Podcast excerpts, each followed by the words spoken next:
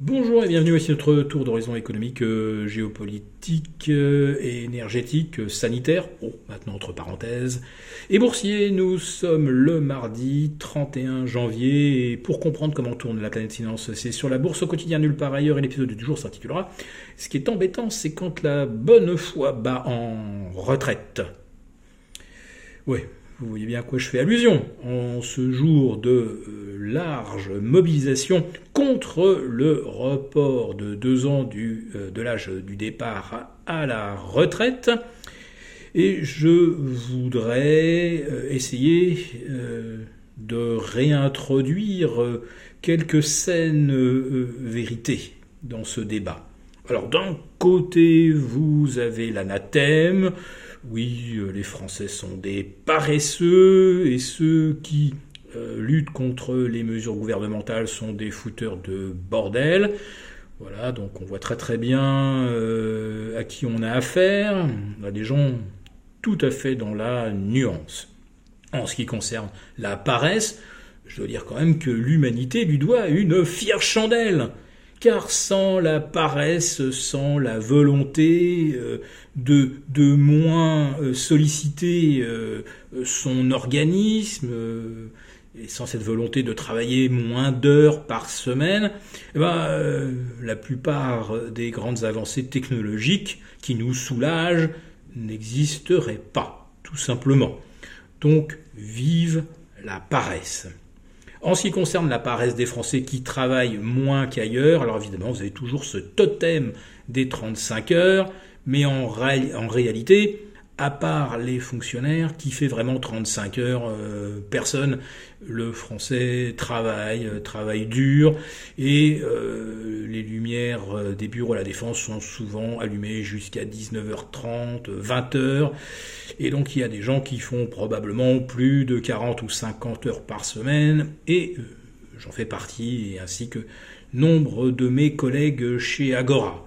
Donc voilà, les Français ne sont pas paresseux, mais ça va bien de le dire, parce que comme ça, on peut euh, euh, mentionner cette vision de paresse que le monde étranger a de nous, et que nous devrions tout faire, évidemment, euh, pour écarter. Alors de la mauvaise foi, il y en a également beaucoup en ce qui concerne l'équilibrage du régime des retraites. Alors d'abord, il y a un énorme mensonge. Euh, avec 1,7 euh, actifs par personne retraitée, on ne peut pas y arriver. Oh ben si, on peut très très bien si euh, les 1,7 ont des bons salaires, sont dans l'emploi entre 55 et, et 62 et fournissent des cotisations. En revanche, on n'y arrive pas si on a trois actifs pour un retraité et que les actifs font des jobs à temps partiel, euh, que leurs revenus sont en fait exempts de cotisations retraite, et euh, pour des raisons X ou Y, euh, il y a des exemptions dans tous les sens, ce qui fait que le régime de retraite ne peut pas être équilibré. Parce que la question c'est en fait pas le pas le montant des, versions que l'on verse, ce sont les recettes. Et ce sont ces recettes qu'il faut augmenter. Alors là, il y a euh, un télescopage, moi, qui, euh, qui m'interpelle. C'est le gouvernement qui se vante d'avoir réussi à faire baisser le taux de chômage à 7,3 et qui ambitionne d'aller à 5% de, de taux de chômage d'ici 2027, parce que les choses vont très très bien grâce aux efforts du gouvernement. Euh, si on a 5% de taux de chômage en 2027 et que tout le monde est, au travail, il n'y aura aucun problème d'équilibre du régime des retraites. Hein. Si vous avez 85% euh, de Français qui bossent, euh, il n'y a plus de soucis. Donc, qu'est-ce que ça veut dire?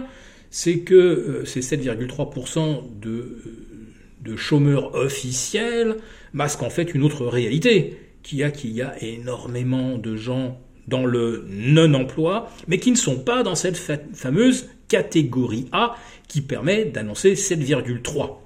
Mais en fait, on a toiletté euh, la catégorie A. On a fait basculer énormément de chômeurs dans les catégories B, C, D. On a également fait basculer beaucoup de chômeurs dans l'auto-entrepreneuriat, alors qu'il y a quasiment euh, zéro euh, chiffre d'affaires dans 90% des cas et les gens sont au RSA. Bah, ils ne sont plus chômeurs. Oui, mais là, tous ces, auto-emplois ne génèrent quasiment rien, effectivement, comme cotisation pour les retraites. Donc je le répète, le problème, c'est bien, bien, c'est bien la recette, c'est-à-dire sur quoi on peut asseoir les cotisations et à quel niveau. Alors on nous dit après ça, oui, mais la France, 62 ans, quand chez nos voisins c'est entre 65 et 67, ben on en revient toujours à cette question des recettes. En France, les entreprises cotisent beaucoup plus que chez la plupart de nos voisins, à part en Suède. Mais en France, on doit être à 11 et quelques pourcents, alors qu'en moyenne en Europe, on est à 6. Bah évidemment, quand on a moins mis de côté, il faut partir un peu plus tard, et c'est un choix qui a été finalement accepté. Mais qui correspond à une vraie logique. Si on a moins cotisé, on prend sa retraite plus tard. Et si on a beaucoup cotisé, on peut la prendre plus tôt. La question, bien sûr, c'est comment on équilibre avec des recettes suffisantes. Et en France, si on a de bons emplois, euh, avec de, la forte valeur ajoutée, et qu'on n'a pas trop d'exemptions pour des raisons X ou Y, on équilibrera le régime des retraites. Et puis il y a cet autre mensonge épouvantable. On nous dit entre 60 et 2010, l'espérance de vie a progressé de 20 ans. Euh, ouais, mais entre 2000 et, 2023, euh, l'espérance de vie ne progresse quasiment plus. Donc nous dire, regardez, euh, on a gagné 20 ans au cours des 40 dernières années, donc on va encore gagner 20 ans au cours des 20 prochaines années, c'est absolument n'importe quoi. C'est un argument d'une mauvaise foi totale, c'est mensonger. Donc on peut se dire qu'aujourd'hui, autour de 80 à 83 ans, on est arrivé probablement au maximum euh, de la durée de vie et donc de la perception d'une retraite entre ces 62, 63, 64 et ces 83 ans quand on est une femme et 80 ans quand on est un homme. Donc ce n'est pas l'allongement de la durée de vie qui va rendre ou qui va complètement déséquilibrer le régime des retraites. Voilà. Donc je voulais, je voulais dire cela parce qu'il n'y a pas grand-chose à dire sur la bourse aujourd'hui. Euh, le CAC 40 à nouveau évolue autour de 7050. Ça fait maintenant plus de 15 jours qu'on est bloqué à ce niveau. Et je pense qu'on va y rester probablement jusqu'à vendredi. Si cette vidéo vous a plu, n'hésitez pas à nous mettre un pouce. À très bientôt.